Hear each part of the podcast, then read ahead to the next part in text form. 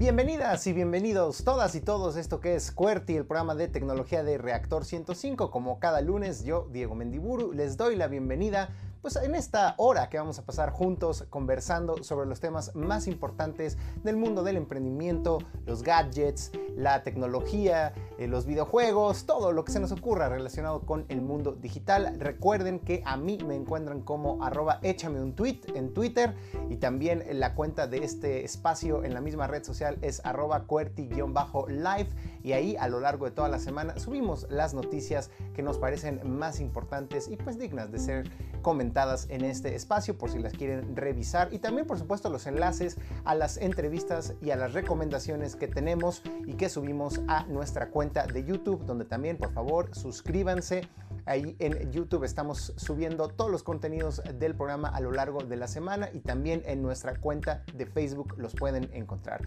Hoy vamos a tener una entrevista muy divertida porque quién hubiera pensado que TikTok se ha convertido en un espacio que tiene cabida no solo para los que bailan muy bien y los que se graban haciendo cosas chistosas, sino también inclusive para expertos en medicina, expertos en este caso en psicología, que se han vuelto los psicólogos de las redes sociales, el psicólogo de TikTok en particular. Estaremos hablando con Adrián Salama, quien eh, tiene una comunidad de más de medio millón de seguidores en esta red social y se la pasa justamente hablando sobre los temas más interesantes del mundo de la psicología y de la salud mental. Entonces quédense porque esto ya comenzó.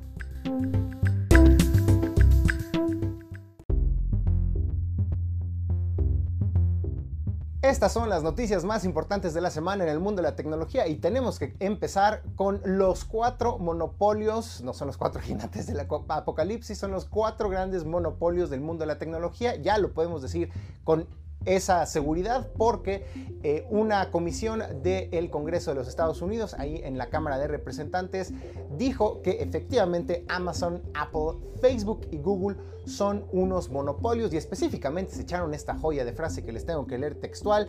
Estas empresas que alguna vez fueron aquellas que desafiaron el status quo, ¿no? Recuerden Apple desafiando a IBM, eh, Google desafiando a Yahoo y a estos otros buscadores y directorios, en fin, cada una de ellas, por supuesto, Amazon poniendo en problemas a las grandes eh, almacenes de ropa y tiendas de los Estados Unidos, pues alguna vez fueron efectivamente empresas que desafiaron a los que eran los poderosos de aquellas épocas, pero ahora, dice el Congreso estadounidense, se han vuelto el tipo de monopolios que vimos en la era de los varones del petróleo y los ferrocarriles.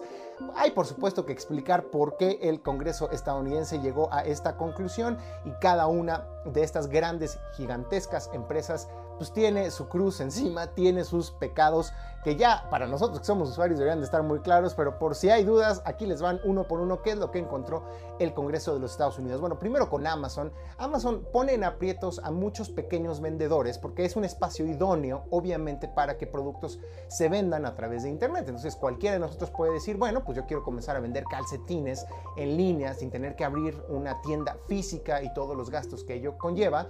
¿Cuál es el mejor lugar para rápidamente darme a conocer y encontrar muchísimos compradores? Por supuesto que Amazon. El problema es que Amazon, sabemos, también vende sus propios productos en la plataforma. Y esto tiene ya una larga historia, empezando con los libros, por supuesto. En un principio Amazon le permitía a muchos pequeños vendedores vender sus propios ejemplares en la plataforma, pero con el tiempo Amazon los empezó a ahorcar y empezó a hacer que fuera más difícil encontrar los productos de los otros vendedores, empezó a ofrecer sus libros de manera más económica y con esto puso en verdaderos aprietos a muchísimos vendedores de libros en su momento, pero así lo ha hecho con otros productos y, como ustedes sabrán, con su propia marca Amazon Basics, lo que hace es identificar qué productos que venden terceros en su plataforma son muy populares y los copia. Y agarra y encuentra una fábrica en China y los fabrica por eh, menor costo y los vende en la misma plataforma y con esto destruye la competencia. Ese es uno de los pecados que hizo que el Congreso estadounidense diga eso es una práctica monopólica, es una práctica anticompetitiva de parte de Amazon. Pero por supuesto Facebook también tiene sus pecados encima y sabemos perfectamente que una táctica que ha desarrollado Mark Zuckerberg, el fundador de esta red social, es el de identificar otras startups, es decir, otros proyectos tecnológicos, sobre todo aquellos relacionados con la interacción social, otras redes sociales, y una de dos, o comprarlos antes de que se vuelvan verdaderamente una amenaza para Facebook, o copiarlos. Y bueno, ya qué ejemplo les doy, pues el mejor es por supuesto TikTok e Instagram. En su momento Mark Zuckerberg compró Instagram cuando se dio cuenta que estaba creciendo en popularidad y el día de hoy Instagram es digamos su plataforma más maleable y a la que se le incorporan muchas características que otras aplicaciones populares han probado y han sido exitosas. Entonces pues Instagram se está convirtiendo en una copia vil de TikTok, pero así lo ha hecho Facebook con muchas otras aplicaciones, con muchas otras características que copia e integra en su propia plataforma y con esto las ahoga, las asfixia y no les permite competir. Ese es el pecado de Facebook por el cual es un monopolio, de Apple, que les digo, pues sabemos también los escándalos que ha habido en las últimas semanas respecto a su tienda de aplicaciones, en particular la rivalidad que tienen con la gente de Epic Games, los dueños y creadores de este juego Fortnite, quienes se quejan pues de que Apple no les permite ofrecer eh, sus compras digitales eh, sin tener que pasar por la tienda de Apple y sin tener que darle a Apple una comisión del 30%. Lo que quisieran otros desarrolladores como Epic es poder ofrecer sus aplicaciones en una tienda distinta con comisiones obviamente menores menores eh, y esto para Apple es absolutamente imposible, es algo que tiene prohibido y que estamos hablando de Epic, una compañía también gigantesca con millones de dólares de inversión detrás, pero que también le, sucede a pequeños desarrolladores que no pueden competir eh, de manera pareja contra Apple, que además dicho sea de paso también Apple ha hecho muchas veces este tema de copiar una aplicación que un desarrollador eh, publicó en su tienda de aplicaciones e integrarla en sus equipos y con esto pues las deja completamente obsoletas a estas otras aplicaciones de terceros. Y el último jinete de el apocalipsis monopólico de la tecnología es por supuesto Google y Google, lo sabemos, tiene un monopolio gigantesco de la publicidad en línea. En particular, pues muchas tiendas no pueden anunciarse y no pueden ser encontradas si no pasan por el buscador de esta empresa. Prácticamente nadie en el planeta usa un buscador distinto que no sea Google, claro, excepto en los países donde está prohibido, como China y Rusia. Pero díganme ustedes cuál fue, cuándo fue la última vez que utilizaron Yahoo para encontrar un negocio o que utilizaron Bing de Microsoft o pues si ustedes son muy sensibles con el tema de la privacidad, utilizan una alternativa como DuckDuckGo, pero el hecho es que más aún con los dispositivos Android que tienen por defecto este buscador de Google, la mayoría de las personas de este planeta entero utilizamos el buscador de Google y por lo tanto muchos negocios no tienen opción más que usar esta plataforma. Entonces ahí están los pecados de estos cuatro jinetes del monopolio de la tecnología y de muchos servicios en los Estados Unidos que ya podemos afirmar son unos monopolios porque el Congreso estadounidense los nombró de esa manera. Veremos qué medidas toman porque los rumores dicen es que los demócratas estaban empujando pues de alguna manera que esto tuviera como consecuencia que se fragmentaran las empresas, por ejemplo, que Facebook se separara en una empresa que sería Instagram, otra que sería WhatsApp, otra que sería sus visores de realidad virtual Oculus y lo mismo con las otras empresas. Los republicanos dijeron, no, eso es demasiado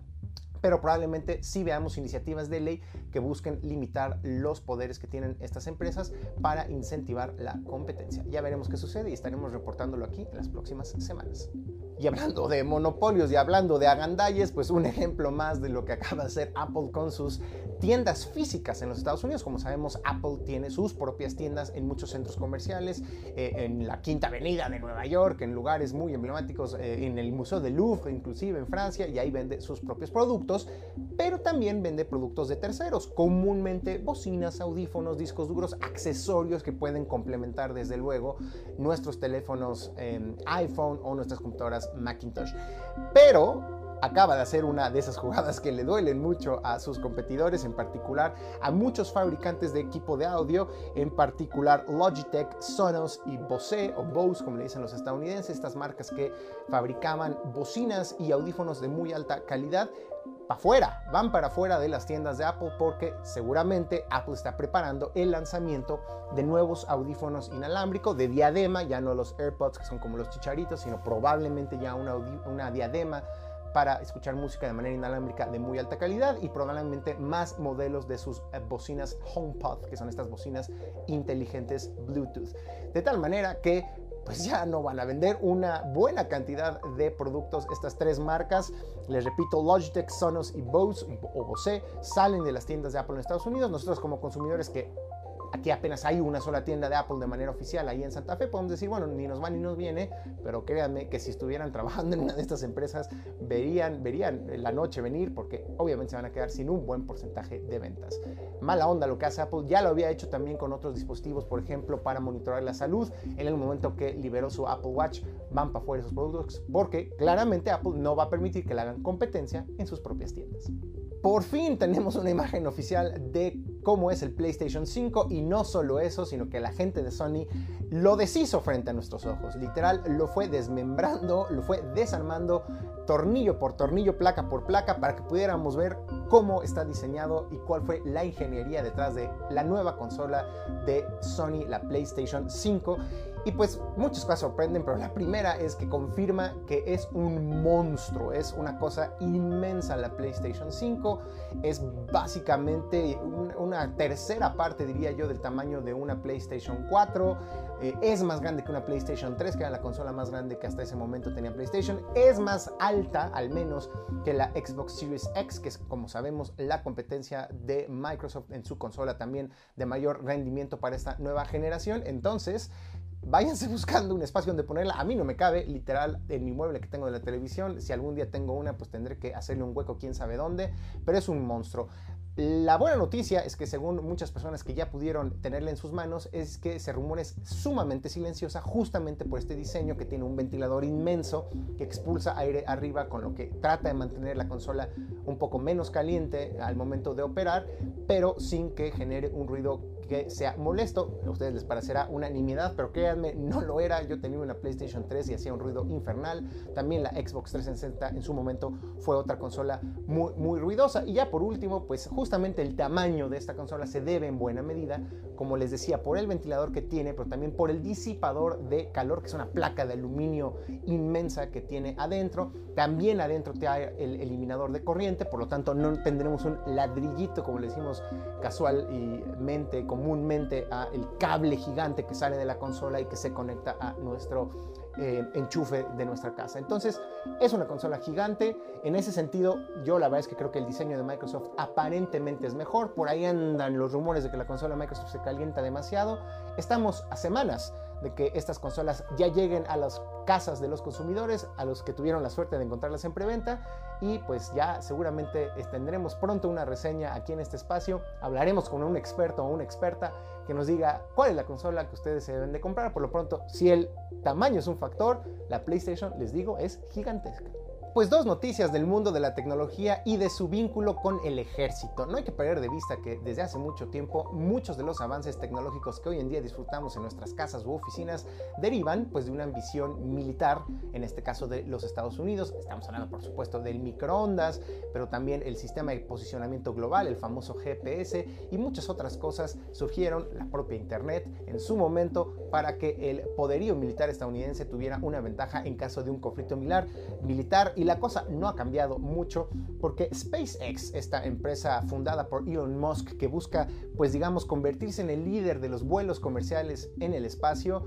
ya vio que también ahí hay una lana impresionante. Entonces, cada vez que escuchemos que Elon Musk presume que lo que a él le gusta es la innovación, ser disruptivo, eh, pasar a la historia como el hombre que le abrió a la humanidad el espacio y la posibilidad de conquistar otros mundos, no perdamos de vista que detrás hay un negocio inmenso con dinero público de los ciudadanos estadounidenses que alimenta pues su, eh, digamos, maquinaria bélica. Y este es el caso con SpaceX que ganó un contrato de 149 millones de dólares para construir una especie de sensores eh, en el espacio y satélites que puedan detectar misiles, obviamente para tratar de interceptarlos antes de que puedan llegar a un blanco en territorio estadounidense.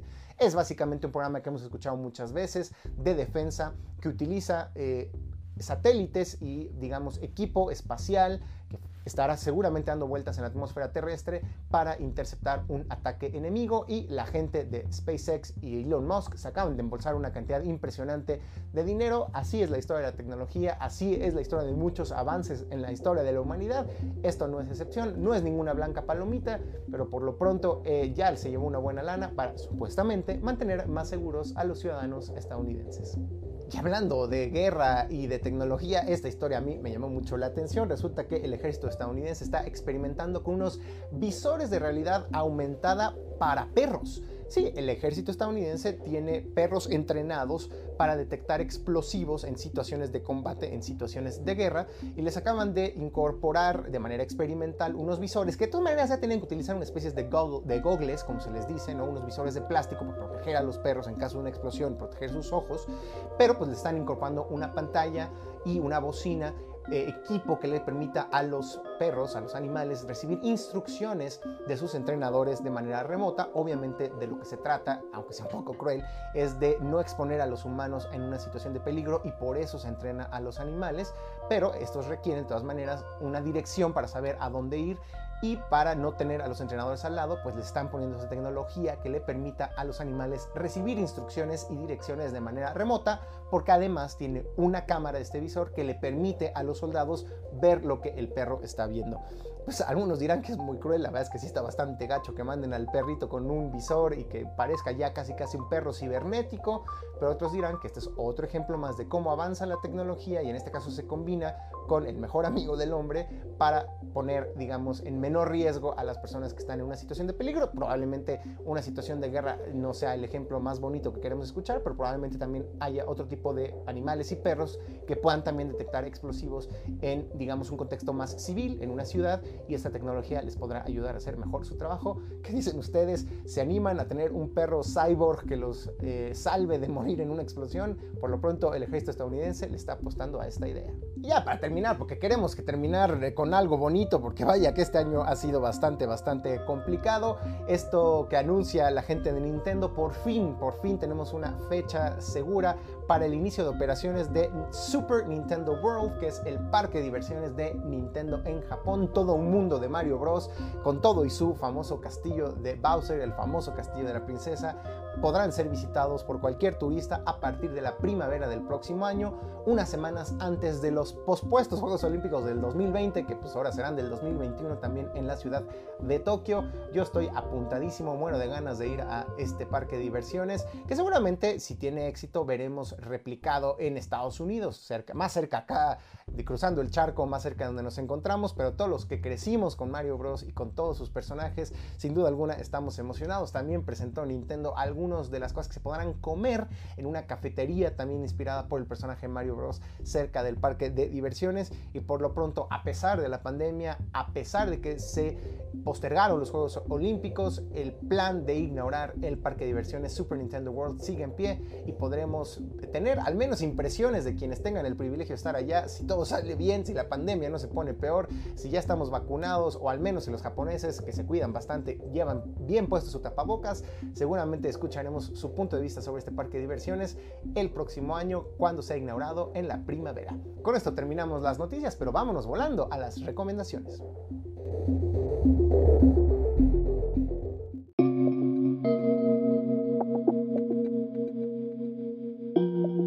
Momento de las recomendaciones, como cada semana en esto que es QWERTY. Me da muchísimo gusto saludar a John Black de Blackbot, quien nos trae el día de hoy tres recomendaciones que, como siempre, van a estar a todo mecate, a todo lujo. ¿Cómo estás, querido John, donde quiera que te encuentres? Hola, Diego, comunidad, QWERTY, gusto. Como cada semana, la verdad es que cuento los días de la semana para poder estar con ustedes. Y como bien dices, tengo tres recomendaciones que la primera me dejó congelado, Diego. Es, es un punto donde nunca pensé que íbamos a llegar a este nivel y ya estamos. Les voy a platicar todo. Resulta que la Unión Europea tiene un presupuesto importante para temas de investigación y tecnología. Este es un proyecto que se llama Horizonte 2020, en el cual Sherpa, es el código nombre que le pusieron a este proyecto, ha venido trabajando sobre cómo la inteligencia artificial lee a los humanos y lo lee en muchos niveles, comportamiento, uso de tecnología, flujo de información y ahora en particular cómo lucimos.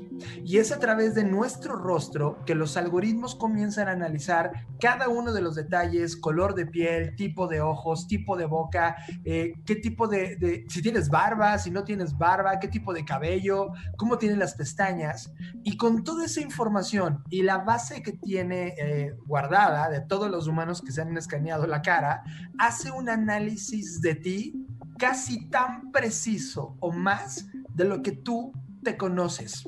Lo único que tienes que hacer es visitar la página How Normal Am I y es, es, punto, punto EU de la Unión Europea y, tal cual, dejas que te tome una foto, los datos comienzan a correr, los algoritmos comienzan a escanearte y te empieza a analizar en varios niveles. Uno, a nivel de belleza.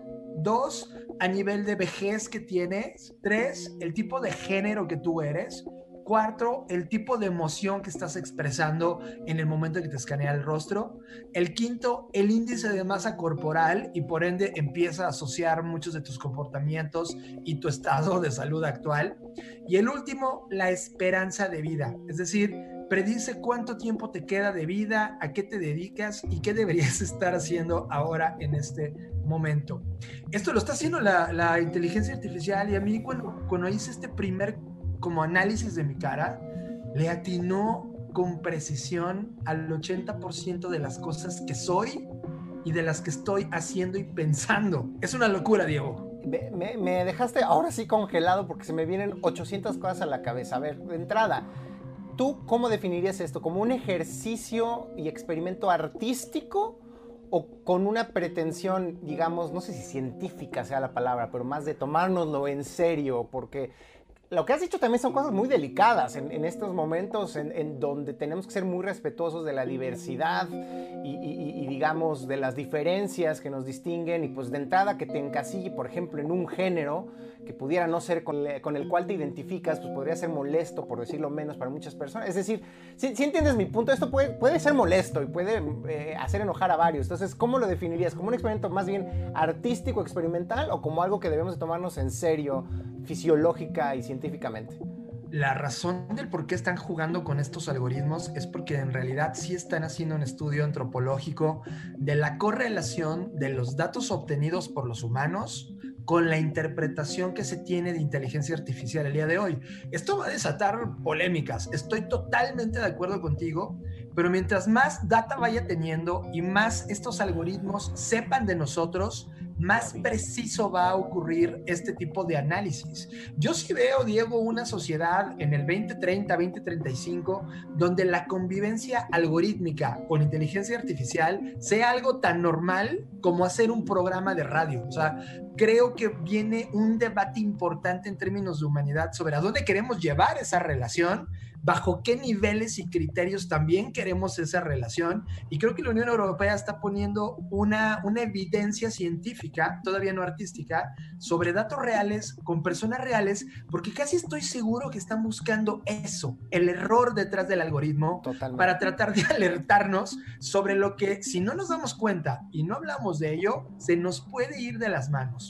Total, no, que eh, le, le diste el clavo, justo estoy leyendo ahorita que dice belleza. Bueno, pero belleza recuerdo a quién. Entonces, justo plantea la pregunta, ¿qué pasa si un algoritmo está hecho en China? ¿Cuál diferencia habrá con el algoritmo hecho en Corea del Sur, o hecho en Brasil, o hecho en México? Y lo mismo dice sobre el género algunos algoritmos tienen una visión muy binaria de la gente, dice la página de internet, y eso puede ser un error en ese sentido, puede ser doloroso. Entonces, ya, ya entendí perfectamente. Creo que este es un experimento, pero además con, con, resultados que pueden ser muy prácticos para hacernos ver cómo los algoritmos no son imparciales, no son inocentes, pueden llevar consigo interpretaciones muy equivocadas que reflejan los valores y las visiones de un grupo de personas que, que, los creó y a veces ese grupo de personas puede ser chiquitito, tres hombres blancos en California y no reflejar la diversidad de nuestro planeta.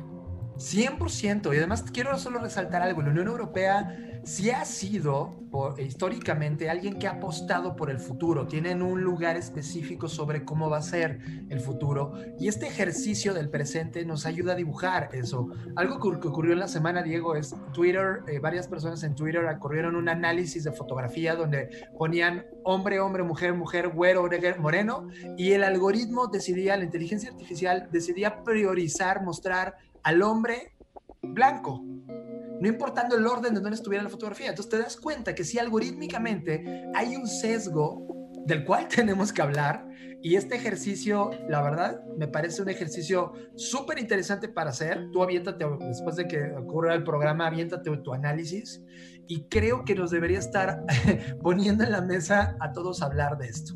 Buenísimo, me fascina esta recomendación, querido John, pero ¿cuál es la siguiente? La siguiente tiene que ver con contenidos. Ya saben que no paramos de ver dónde hay contenidos, dónde están gratis, qué plataformas están jugando.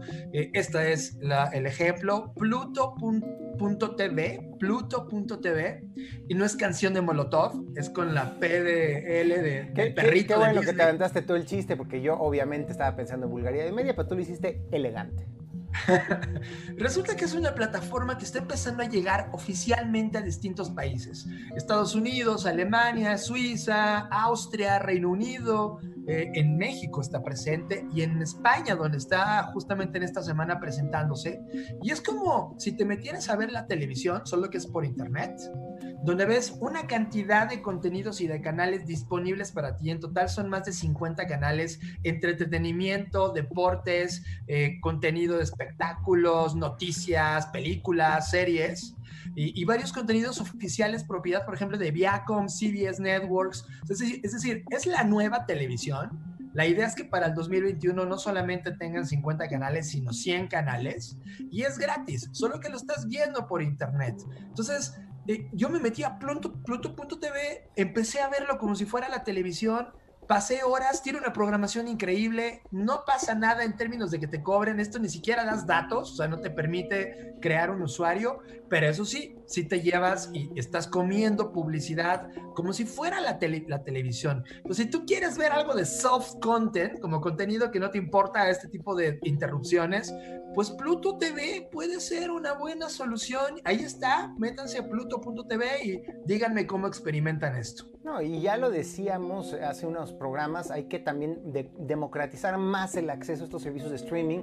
Para nosotros los fifis es muy fácil decir, ay, pues sí, yo tengo HBO y tengo Netflix y además tengo este, Amazon Prime y no, pues hay banda que va a decir, pues yo no puedo pagar qué bueno que desde mi celular con el wifi que ofrece el gobierno gratuito y que me llega a mi oficina o a mi casa, mm, puedo poner, ya, ya estamos seguramente en el vértice en el que la gente va a empezar, si no es que ya lo empezó a hacer, a priorizar comprar un celular por sobre una televisión. Y muchos se decía que México casi el 95% de la población tenía una televisión. Yo creo que probablemente podemos decir ya lo mismo sobre los celulares y así va a ser. Y las televisores ya no van a servir para nada porque si no tienes internet, pues vas a ver los tres canales de los cuales ya estamos muy aburridos. Entonces, qué bueno que haya otra opción.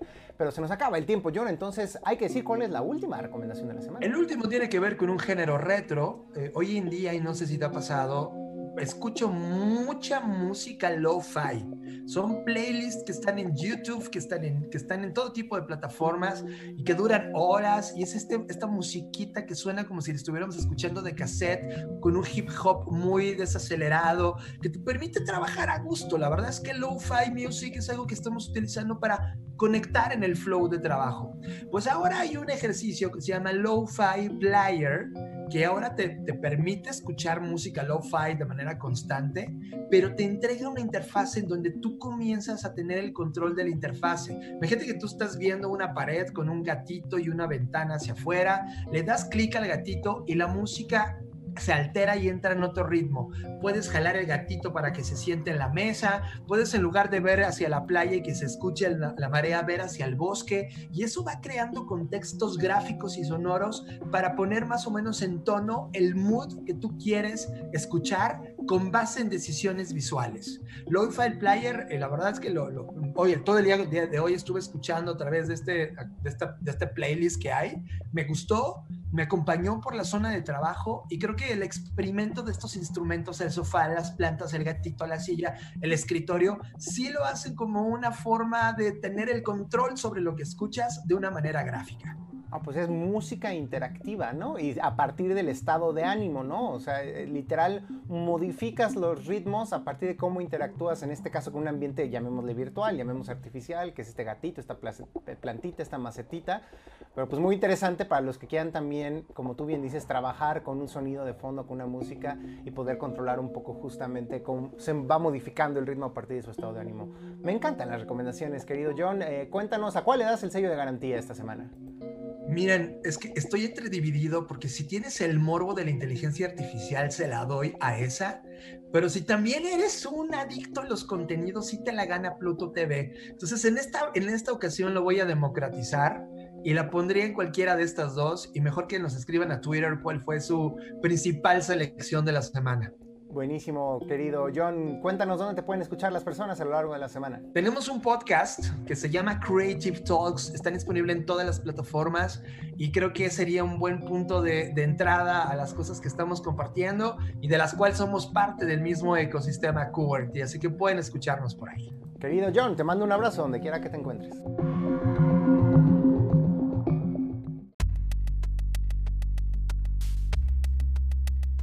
Y estamos aquí en Cuerti en la entrevista de la semana. Yo soy Diego Mendiburu y tenemos un tema que la verdad es que yo no me hubiera imaginado jamás que una nueva red social tan identificada pues con temas como la música, el ritmo, el baile, los chistes, se volvió un espacio lo suficientemente incluyente como para tener personas que nos pueden ayudar y orientar a llevar un mejor, a llevar nuestra salud mental de la mejor manera posible, acercarnos a temas de nuestra psicología, a descargar un poco nuestras emociones, conocer más sobre nuestras emociones. Y de eso vamos a estar hablando el día de hoy justamente con el doctor Adrián Salama, quien se autodenomina, corrígeme si no me equivoco, Adrián, el psicólogo de TikTok, pero también ya te estás expandiendo, el psicólogo de las redes sociales. ¿Y quién hubiera pensado que Internet iba a permitirle a profesionales como tú, pues justamente acercarse y, eh, digamos, compartir sus conocimientos con la gente que normalmente iría a estos espacios simplemente para divertirse o para reírse un rato? ¿Cómo estás, Adrián? Saludos donde quiera que te encuentres.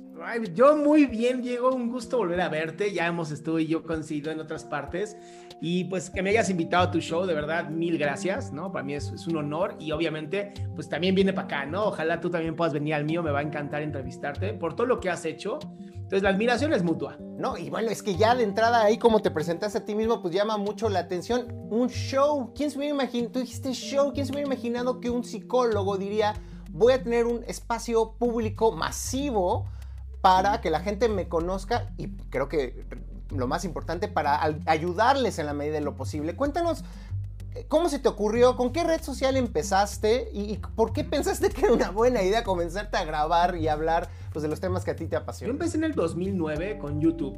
Eh, apareció la plataforma, empecé a recibir como mucha información de psicólogos de allá y decía, oye, esto está muy bueno. Entonces empecé a hacer videos en YouTube en el 2009 y eh, para el 2010, que ya llevaba mucho tiempo haciendo videos, de pronto como que no veía ese despegue, me desesperé y lo dejé y dije, YouTube nunca va a generar dinero, ¿no? Hoy sí me dan ganas de martillo en la cabeza, ya sabes, este, porque no tuve la constancia, no tuve la constancia y creo que te podría asegurar que si hubiera seguido, hoy sería de los YouTubers así más chingones de México. No, Entonces, ese fue mi primer error. Tienes toda la razón, creo que más de uno probablemente el que nos está escuchando piensa exactamente lo mismo que tú digo, en, su diversidad por supuesto de temas de los que se hablan en esa red social, pero sí, sobre todo YouTube es especialmente retadora porque requiere que estés produciendo de manera constante y muy disciplinada contenido a lo largo de uno o dos años y editar video es cansado y grabarse es complicado y que se escuche bien es complicado y que se vea bien es complicado. Y pues mucha gente dice, oye, pues yo tengo que vivir de otra cosa, no puedo y lo abandona, ¿no? Un poco eso es lo que te pasó entonces a ti. Y acuérdate, Diego, en el 2009, o sea, los teléfonos celulares eran una porquería, o sea, yo grababa desde una computadora y como dices tú, ¿no? El audio era un desastre, el iMovie que yo usaba era súper lento, ¿no? Entonces sí, sí requería mucho de mí y la verdad es que desistí completamente, dije, nada, esto no sirve. Me pasé para un rato Facebook, eh, pues más bien publicaciones escritas, empecé a hacer mucho blogging. Eh, de ahí terminé justo en el 2009, creo que ya había publicado un libro, entonces eh, estaba escribiendo el otro. Y empecé como todo este proceso, ¿no? De más bien publicar, de dedicarme a las conferencias en vivo, ¿no? Ahora ya no sirven. Este, terapia, ¿no? Terapia individual. Y así fue caminando hasta el 2018. O sea, literal, lo mío era Facebook, un video de YouTube cada mes, este, empecé a hacer el eh, podcast para, sí, más o menos como en el 2015. Pero la verdad, una porquería, honestamente una porquería. Eh, lo hacía por gusto y estaba padre, pero no estaba yo metido al 100%. hasta, hasta que, ¿qué pasó? hasta que empiezo a seguir en el 2018 a Gary B, Gary, Gary Vaynerchuk. Y este chavo, empiezo a resonar mucho con él desde la parte de el desarrollo personal. Eh, justo en el 2017 me voy a San José, California, a tomar un curso con este Anthony Robbins, que para mí era lo máximo el tipo. Yo tenía que tomar un curso con él porque había leído sus libros cuando tenía 13 años. Entonces, se me dio una digo, para los que no sabemos estos temas, ¿son eh, terapeutas, psicólogos? ¿Qué son? Desarrollo emocional, eh, poder personal, o sea, son como, ya sabes, vende humos. te, mantienen, te mantienen muy excitado, ¿no? Y luego a las dos semanas se te va toda la excitación. Pero bueno, Anthony Robbins ha sido una eminencia desde hace muchísimos años y es un tipo que yo admiro porque se ha mantenido persistente en lo que hace, ¿no? Entonces tuve la oportunidad de pagar, es carísimo ir con él. Entonces lo pagué, fui con él, estuve eh, siete días, ¿cuatro días? Cinco días estuvimos. Cinco días brutales, un entrenamiento durísimo, quemaba 3.000 calorías diarias de cómo te mueves, de cómo, o sea, una locura, una locura, me la pasé increíble. Y ahí él lo decía, ¿no? Tienes que estar presente, tienes que estar, salte de tu cabeza, salte de tu cuadro de terapeuta, este, ya sabes, saquito y tu suétercito y no, o sea, ya, salte de ahí. Y entonces dije, voy a retomar todo lo que había hecho. Voy a retomar videos, porque me encanta la cámara, honestamente voy a retomar videos, voy a retomar podcast y dije, voy a sacar al middleman de la mitad, ¿no? Este, este tienes que a fuerza estar con Televisa, TV Azteca, Canal 11. Dije, ¿por qué? ¿Por qué tengo yo que estar con ellos y si ellos me aceptan a mí, váyanse al carajo, me los voy a saltar a todos. Y decidí eh, irme directo yo, ¿no? Hacer mis podcasts, ahora sí bien hecho. Sacamos un programa con una amiga mía que se llamaba Tacos de Sesos, en donde justamente hablábamos de temas polémicos desde la psicología. Ese de verdad, pues, no funcionó y lo dejé y empecé a hacer el mío. Literal, Adrián Salam aquí ahora. En el 2018 conozco TikTok a finales, como por septiembre, bueno, ya a finales, o sea, literal, casi el año pasado.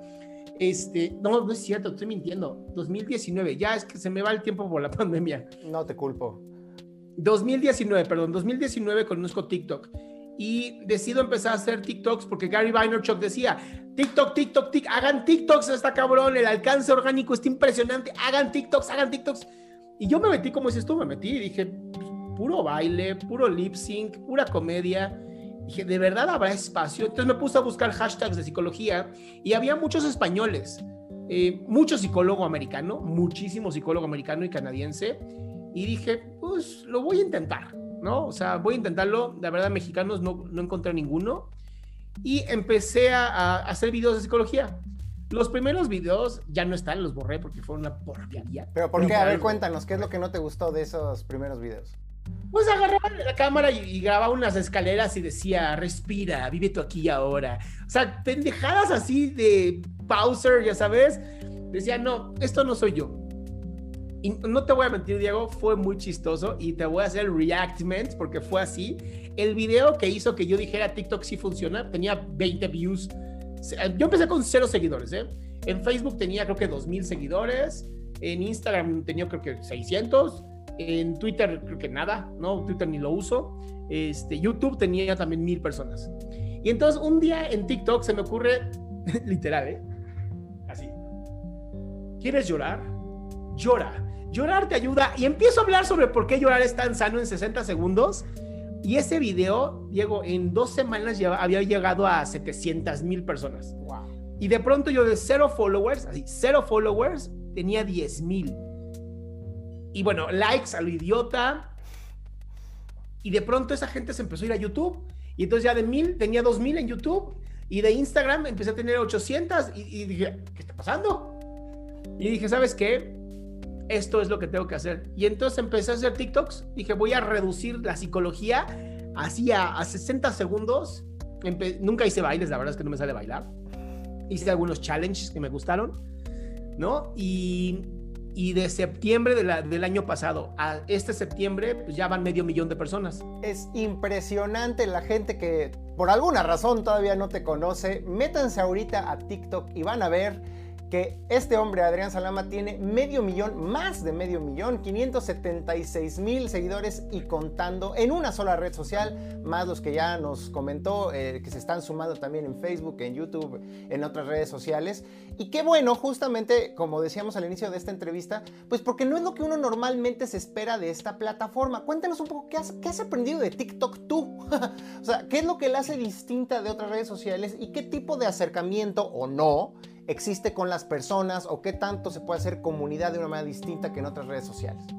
he aprendido varias cosas. Una, y yo no creo que tenga que ver con TikTok, sino con los seres humanos en general, es esta necesidad terrible de, de, una escucha activa, de alguien que sí te escuche, no que te diga, ah, sí, claro, lo que sea. ¿no? Em, eso es bien importante, ¿no? ¿Cuánta gente me... Tengo, literal, me llegan 120 mensajes privados de ayúdame por favor, mi hermana se quiere suicidar, mi hermano tiene una depresión, mi hermano está en drogas, mi, mi papá me pega, mi, o sea, unas cosas que de pronto digo, si yo no tuviera la capacidad que tengo, ¿no? Y, el estudio que tengo, creo que me volvería loco. O sea, leer historias que son terribles, no les puedes contestar a todos, porque además todo mundo siente que su historia es la más importante, ¿no? Y esto es real, porque además sí lo creo, sí creo que sus historias son muy importantes, pero no hay quien los pueda ayudar. Entonces, de pronto que a uno solo lo vean como el llega toda la información y creo que esto lo comparto con varios amigos que ahora ya tenemos grupos de TikTokers que están buenísimos, ¿no? Porque sí es impresionante. Dos, es, es confirma esta, esta teoría de la disonancia cognitiva en donde las eh, noticias falsas viajan muy rápido, mm. ¿no? O sea, una, una fake news, alguien que se quiera hacer famoso como un payaso, este, y no payaso, el, actor de payaso, sino estos buscadores, ya sea Santation Horse, este, es muy triste lo que hacen, porque dicen muchas mentiras y esto viaja muy rápido. La gente está eh, desinformando muchísimo, que ya, ya lo habíamos visto en Twitter. Pero pues Twitter no llegaba a tanta gente como TikTok. TikTok tiene un alcance casi del 50% de engagement. O sea, ninguna, ninguna plataforma tiene esto. Digo, entiendo que YouTube es casi imposible porque creo que suben 300 mil horas de video por cada minuto. O sea, es una locura lo que hay en YouTube. Em, sigue siendo una plataforma ya para toda la vida seguramente. Eh, TikTok pues es una plataforma muy joven que ha tenido muchos problemas por ser muy joven, ¿no? Entre ello, eh, a muchos de nosotros que somos personas que damos información correcta, si de pronto te agarra una olita de haters, te bloquean la cuenta, te sacan la cuenta, te bajan videos, aunque sean reales. A ver, a ver, a ver ya, que estás tocando ese tema, explícanos un poco a, qué te refieres precisamente. Digamos, como parte de las políticas de la empresa, ¿hay una especial vigilancia de, quienes empiezan, digamos, a generar mucha polémica en la red social? ¿O más bien que se organizan usuarios que te odian, acosadores, etcétera, y ellos reportan tu cuenta como si estuvieras diciendo cosas falsas cuando no es así? Exactamente, mira, me pasó una sola vez a mí, la verdad es que mis seguidores son hermosos, yo como lo que estoy haciendo es ayudar a la gente a salir de su ansiedad y todo esto, Casi no tengo hate, honestamente. Te diría que tengo uno por cada, no sé, 10 mil views. Es muy poco. Pero en una, una sola ocasión, de pronto eh, estaba haciendo un live hablando de cosas muy importantes y me pusieron que había, me bloquearon el live y me, me bloquearon 24 horas porque yo fingía ser yo. What? O sea, Adrián Salama fingía ser Adrián Salama. Eras un impostor un impostor. Entonces, el algoritmo, el problema del algoritmo es que es una, es una computadora, ¿no? O sea, no, no hay un ser humano detrás. Y entonces, si de pronto alguien pone eso, TikTok tiene esta política como de no querer que se meta en problemas, entonces te mm. quitan el, la programación y varios de mis amistades, que son científicos, que se han peleado con los anti-vaxxers, ¿no? Antivacunas, contra los que se tragan el dióxido de cloro, contra los que hablan de que la leche es mala, contra los que hablan de las cetonas exógenas, ¿no? Que te puedes tomar unas cetonas y comerte una hamburguesa y no engordar. O sea, ellos hacen videos bien, bien padres, basados en ciencia y se los bajan. Porque generan que toda esta gente que vende productos para pues, hacerse de dinero de gente ignorante, pues automáticamente pues, se juntan 3, 4, reportan tu video y el algoritmo automáticamente te lo baja. No, no sé, ni, ni te piensa ni nada. Entonces tú tienes que pedirle a TikTok que lo revise, un ser humano lo revisa, pero ahí dependes del ser humano. Si le caíste bien, te deja pasar. Pero si por alguna razón ese ser humano no se tomó su café de la mañana, te quitan el video y ya no aparece. Entonces, digo, a mí me pasó una sola vez, honestamente no tengo tantos problemas ahí, porque mis temas son más bien de salud mental, ¿no? Son temas de cómo ayudar a una persona en crisis, cómo salir de la ansiedad, cómo trabajar tu depresión, cómo fortalecer tu yo.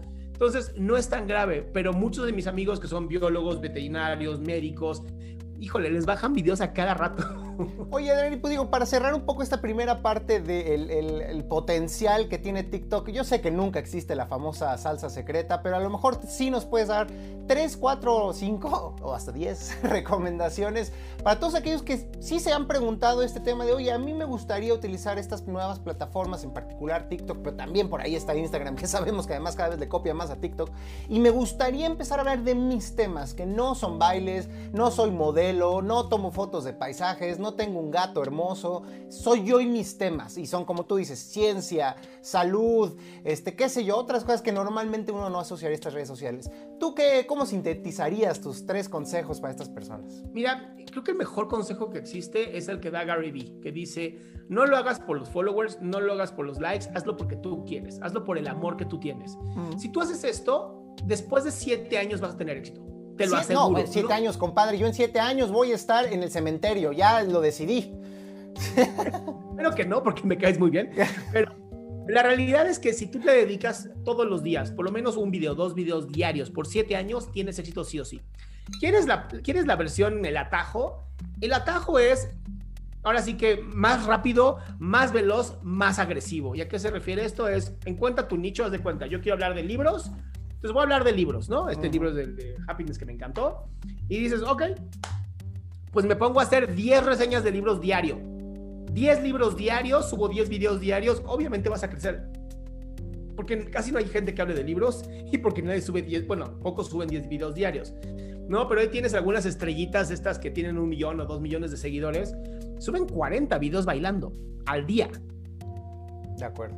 O sea, o sea, ¿quieres crecer? Pues vas a tener que esforzarte. ¿Quieres crecer muy rápido? Pues tendrás que esforzarte más que todos los demás. No, o sea, ya, o sea tú, tú, obviamente lo estás llevando hacia un sentido de, de hay que esforzarse y hay que dejarse llevar por la pasión, pero también hay una razón muy práctica de que estas plataformas, desde un punto de vista tecnológico, privilegian la cantidad por la calidad en muchas ocasiones. Y, lo digo también en un buen sentido. A veces estamos muy preocupados justo por si se escucha bien, si, están, si se ven bien mis monitos atrás, si uso un fondo virtual o no, si la ropa que tengo está bien o no. Y a veces eso no importa tanto mientras tengas esta capacidad de subir y subir y subir y subir ese contenido de manera muy disciplinada. Mira, esto es como la guerra literal como la guerra. Y la Segunda Guerra Mundial me encanta porque te, ¿Mm? enseñó muchas cosas muy importantes. Una, la razón por la que Rusia le rompió la torre a Alemania fue porque Rusia producía creo que 10 cañones más por cada cañón que hacía eh, Alemania. ¿Cuál es, la, ¿Cuál es la diferencia? Alemania querían perfección, Rusia quería cantidad, ¿no? Tres de estos no salieron, pues no importa, ¿no? Tenemos otros siete. Y entonces sí, la cantidad muchas veces te lleva a la calidad pero tienes que hacer mucha, mucha, mucha cantidad para empezar a alcanzar calidad. Ahora, hay algunos, muy poquitos, que pues como ya son muy conocidos, pues sí, en cuanto suben un solo video, ¿no? O sea, literal está en TikTok cositas. Sí. o sea, a mí me tocó cositas en mi época y decía, wow, cositas. Ella empezó, tiene creo que 10 videos y ya tiene creo que 2 millones de followers. O sea, también... Marcó, nuestra infancia, cosita, sin duda alguna. Ella, Lalo y Lagrimita, y para los más viejos, Cepillín. Entonces, ese tipo de gente pues, ya trae como toda la fuerza de atrás, ¿no? Pero si tú eres nadie y quieres empezar a ser alguien, pues es esforzarte. Yo les diría que ni se jodan la vida, ¿eh? Súbete un video diario, ten una constancia, hazlo por el amor de compartir. Si mañana quieres hacer dos, pues dos, tres. O sea, TikTok lo que hizo que, a diferencia de otras plataformas, es que ellos sí pusieron como el algoritmo. Y entonces el algoritmo te premia mucho si subes de cuatro a más videos a la semana. Ni siquiera al día, a la semana y ya te empieza a premiar. Entonces, con que te subas un video diario es suficiente. No, buenísimas, buenísimas las recomendaciones para todos los que hemos soñado alguna vez ser populares en una red social y más si se puede en la de moda, que es TikTok, por supuesto.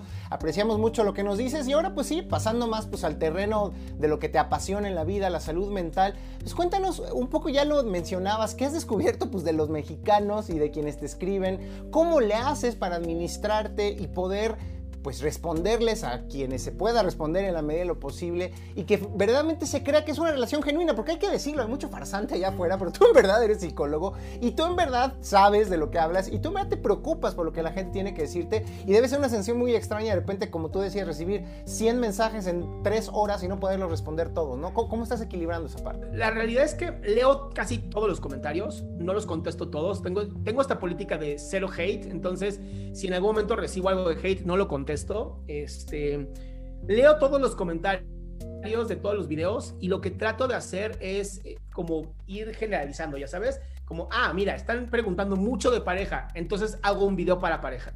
Oye, están hablando mucho de ansiedad, hago un video de ansiedad. De lo que te podría decir, los tres temas más, más sonados es cómo ayudo a alguien. O sea, ese es el más importante. ¿Cómo ayudo a alguien? Ese es el que supongo que siempre es para uno personal, pero dicen, ay, ¿cómo ayudo a mi hermana? ¿No? El segundo es cómo me salgo de una relación tóxica, porque qué bárbaro cómo hay relaciones tóxicas. Y el tercero es qué hago con algún tipo de enfermedad mental, ya sea ansiedad, depresión, trastorno, algún tipo de trastorno. Algo que me encontré muy triste es que hay algunos... Eh, y ni siquiera tiktokeros, algunos tipos en redes sociales como sea YouTube, Facebook, que son histriónicos, ¿no? Esta, esta de dramaturgos, de teatro, y entonces se hacen pasar por algún tipo de trastorno mental y dicen que están viviendo el trastorno mental, así de, mm. este, yo con ansiedad, voy a grabarme en, en una crisis de ansiedad, oh, me estoy grabando en una crisis. Nadie piensa en grabarse en una crisis de ansiedad, o sea, ¿no? Hay una tipa que me insultó en un, en un video, me encantó, que ella dice que tiene el trastorno de identidad disociada, ¿no? Que antes se conocía como trastorno de personalidad múltiple. Pero ya me puse a investigar, ¿no? Primero le dije, pues te, entrevisto, ¿no? Vamos a platicar tú y yo, ver. Nunca me contestó, obviamente, porque es una farsante. Y en sus videos de YouTube, ella pone literal como que sus personalidades las puede llamar así como de, hey, ven para acá, Coco. Hola, ¿cómo estás? Soy Coco. No, pues más bien es actriz, más, más, bien es Cecilia Derbez. Te lo juro, o sea, gente completamente trastornada, buscando la atención a como de lugar, jugando con algo que es tan terrible. O sea, si algo yo quería hacer era acercar salud mental a la gente para que ya no hubiera, o sea, mucha gente me pone, me encantaría ir con el terapeuta, pero mis papás no creen que sea verdad. Tengo depresión, pero mis papás no me quieren llevar al médico. Esto pasa todavía, no es algo raro. Creen que ir al psiquiatra o ir al psicólogo es para locos. Y mi intención es popularizarlo tanto, normalizarlo tanto, que hasta los papás digan, sí, te llevo, no hay problema, ¿no? Como ir al dentista, como ir al oculista, o sea, que ya no se vea como un, como un problema. Que si tienes una depresión, no se vea como, ah, estás enfermo mental, debes estar muy débil. No, es, tienes gripa, tienes una depresión, es lo mismo, es una enfermedad.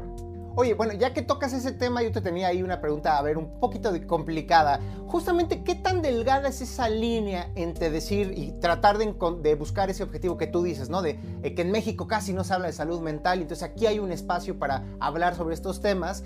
¿Y qué tanto mucha gente puede decir, ay, pues ya me contestó el, el terapeuta en un TikTok, pues yo creo que ya con esto ya alarmo, para mí es como si haber ido a terapia venga lo siguiente. ¿Sí me explico que tanto puedan muchas personas tomarse como estas recomendaciones como algo superficial para arreglar su vida cuando no? Por supuesto que todos deberíamos de quitarnos estos prejuicios y en la medida de lo posible ir a terapia y hablar con un profesional sobre los temas que nos afectan emocionalmente. Mira, es tan grave lo que es, lo que es la ansiedad y lo que es la depresión que no he tenido un solo caso que me diga, ah, lo que me dijiste, o sea, mucha gente sí, me ayudaste, me estás ayudando, este, mil gracias por cada video que subes, ¿no? Ya gente se ha migrado a YouTube de pronto uno de mis videos de mayo explotó este mes en Facebook y entonces tuve 3 millones de followers, digo, de, vistas. Eso llevó a 60 mil followers. O sea, una cosa que dije, ¿qué está pasando? ¿No? Pero es natural, es un proceso en donde tú, tú plantas semillitas y una va, una va a crecer en esto. La mayoría de la gente cuando son casos graves, porque de pronto sí leo casos graves, sí les pongo, por favor, atiéndete con un psiquiatra o por favor, atiéndete con un psicólogo. Sobre todo personas que se cortan o que han buscado quitarse la vida.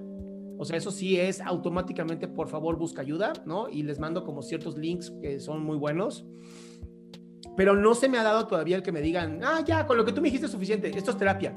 Porque se los digo desde siempre. Tengo un programa que hago de lunes a jueves en donde abro micrófono a 10 personas. Así, de lunes a jueves. Así al azar, así yo, voy. 10 personas, las primeras 10 que llegan son las primeras 10 que atiendo. Y lo que les digo es, esto no es terapia, es orientación, ¿no? Entonces mantengan sus preguntas cortas y ya por la experiencia que tengo, es muy fácil para mí ayudarlos a darse cuenta, no como este, ah, no lo había pensado de, esta manera. Eso no te cura, no te resuelve, pero por lo menos te cambia la perspectiva. Y ya un cambio de perspectiva es muchísimo para una persona que a lo mejor no tenía las herramientas. Sí he tenido personas que sí les digo, no te puedo atender yo, esto es para un psicoterapeuta o por favor lleva esto con un psiquiatra. Pero, ¿qué será? De Llevo ya más de 500 personas atendidas con este programa este, y ahorita, porque estoy de lunes a jueves, estoy atendiendo 40 semanales. Entonces, sí es, sí es una cosa que me está encantando y pronto me, va a encantar que me puedas entrevistar otra vez porque vamos a sacar una aplicación en donde estamos conectando orientadores con personas que necesitan la orientación.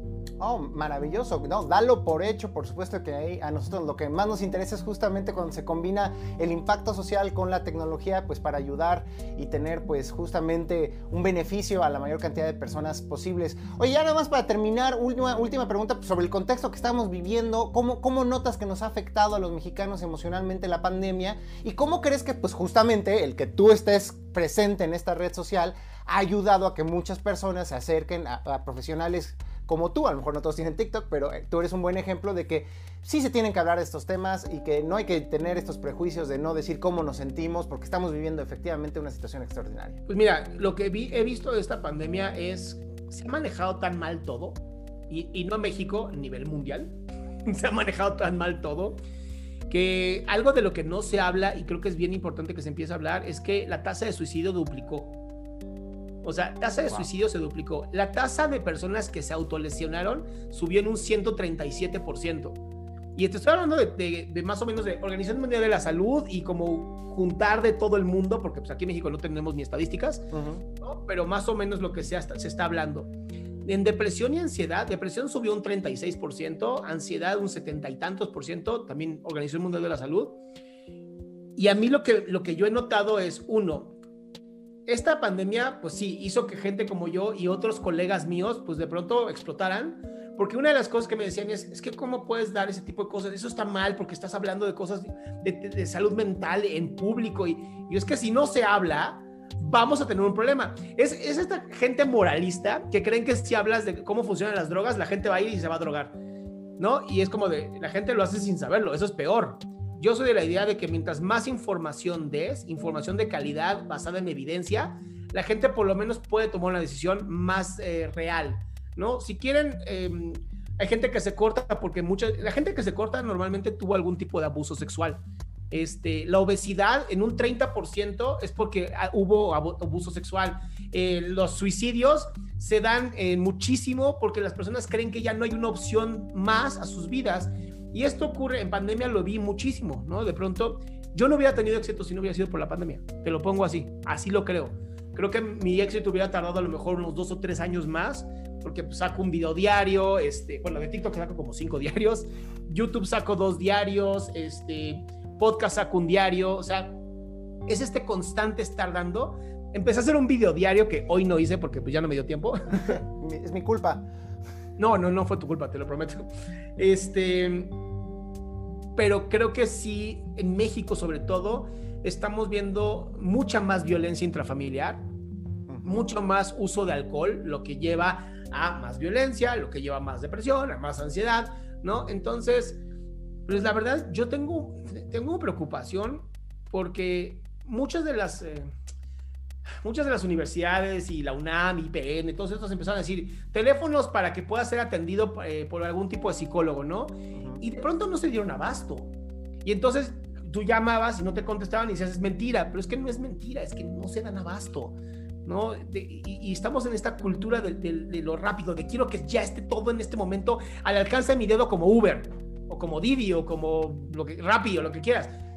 No, una cosa es artesanal, la terapia es artesanal, es, yo puedo hacer a lo mejor ocho pacientes al, día, bien hecho, versus, ¿no? Pues cuántos coches hay en México y cuántos coches pueden ser Uber, lo que quieras, ¿no? Entonces hay que tener mucho cuidado con esto. La parte terapéutica y médica es más bien artesanal. Y todavía pues no estamos en esta época en donde las computadoras o el machine learning tengan la capacidad de atender a tanta gente.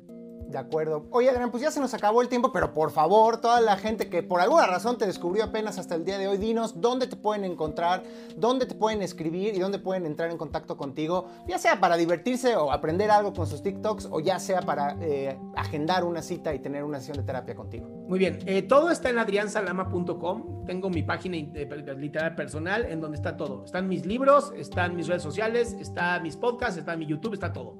Este, y para terapia, ahí mismo, la página aparece en la parte que dice hacer una cita con él y está. Ahora, si me quieren invitar para dar conferencias, lo cual también estoy haciendo, también en la misma página de internet está el contacto. No, pues ahí está. Muchísimas gracias de verdad, Adrián, por habernos acompañado. Estaremos ahí siguiente en tus redes sociales, por supuesto. Vas a hacer que yo abra TikTok, ni modo, no me va a quedar de otra. Yo estaba esperando que Trump le eliminara de la faz de la tierra, pero yo creo que ya no va a pasar y con suerte ya no, también vamos a eliminar a Trump mejor.